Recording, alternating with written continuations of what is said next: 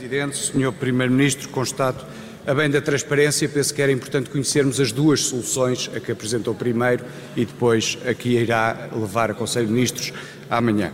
Mas, sobre crescimento económico, Vossa Excelência, no debate da semana passada, fez uma abordagem que provavelmente entende que é mais favorável ao desempenho económico do seu governo e que é estamos a aproximar-nos da Alemanha, procurando ignorar que a Alemanha tem tido níveis de crescimento bastante baixos.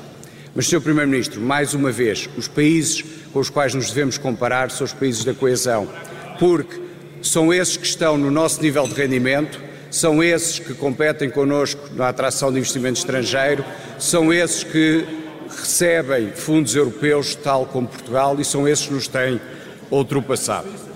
O que é que nos diz o desempenho económico do seu governo relativamente à média da União Europeia? Em 2015, Portugal tinha 77,5% do PIB médio da União Europeia, em 2022, 78%, ou seja, uma variação de 0,5%. Os países da coesão, como um todo, passaram de 2015 72,8% para 79,2%.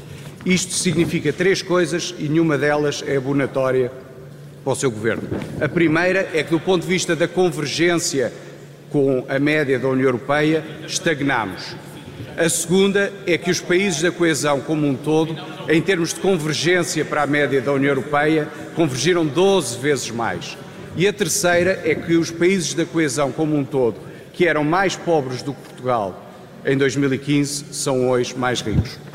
Mas isso não nos deve espantar, porque entre, se, entre 2000 e, se entre 2000 e 2015 houve três países que ultrapassaram Portugal, no seu governo de 2016 a 21 houve mais três que ultrapassaram Portugal e há mais dois que se preparam para ultrapassar o país.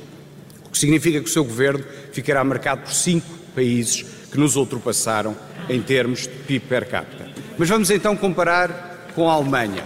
Com a Alemanha, Portugal tinha um PIB per capita em 2015 que era 62,2% e em 22 é 66,1, mais 3,9, como bem sabe o deputado Eurico Brilhante Dias.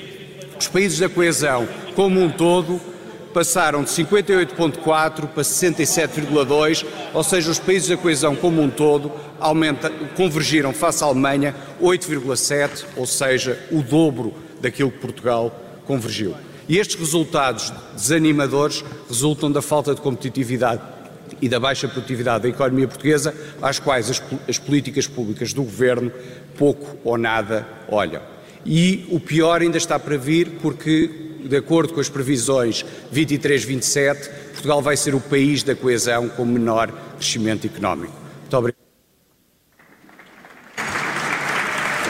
Joaquim Miranda Sarmento, agora com este segundo assunto, o crescimento económico do país, a ficar aquém, segundo o líder parlamentar eh, do eh, PSD. Eh, vamos ouvir a resposta de António Costa. Miranda Sarmento. Ficou tudo claro. O senhor deputado não se quer comparar com os mais desenvolvidos, quer comparar com aqueles que estão a recuperar de uma posição pior que a nossa. Ora, eu garanto-lhe uma coisa: nenhum português tem a ambição de convergir com qualquer dos países da coesão. A ambição que o conjunto dos portugueses tem é de convergir mesmo com os países mais desenvolvidos da União Europeia. Essa é a ambição dos portugueses em geral. O deputado, e o senhor deputado. E portanto a questão é esta.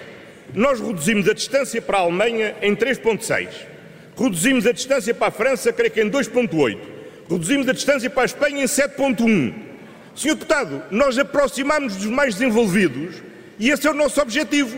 Se há outros que também se estão aproximados dos mais desenvolvidos, eu não tenho inveja dos outros. A minha ambição não é comparar-me quem está a fazer o esforço de se aproximar de nós. Aquilo que eu tenho, a minha ambição, é que nós nos aproximemos daqueles que estão à nossa frente, daqueles que estão no pelotão da frente. É desses que nós temos que juntar. Ó, Sr. Deputado.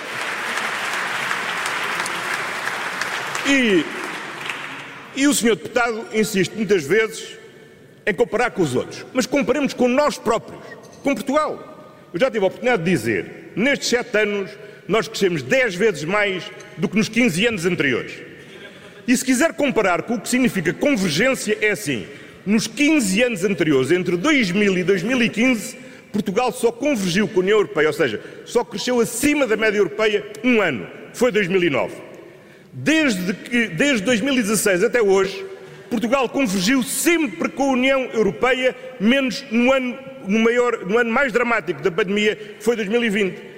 Crescemos mesmo em 2021, em 2022 crescemos acima da média europeia. Em 2023 todos prevêem vamos crescer acima da média europeia. Todas as previsões que já existem para 2024 dizem vamos crescer acima da média europeia. Portanto, Sr. Deputado, não só na comparação externa estamos mais próximos daqueles que são mais desenvolvidos, como comparando com os últimos 15 anos, ó oh, Sr. Deputado, foi só 10 vezes mais do que nos 15 anos anteriores a estes governos. O que é que é que eu lhe diga?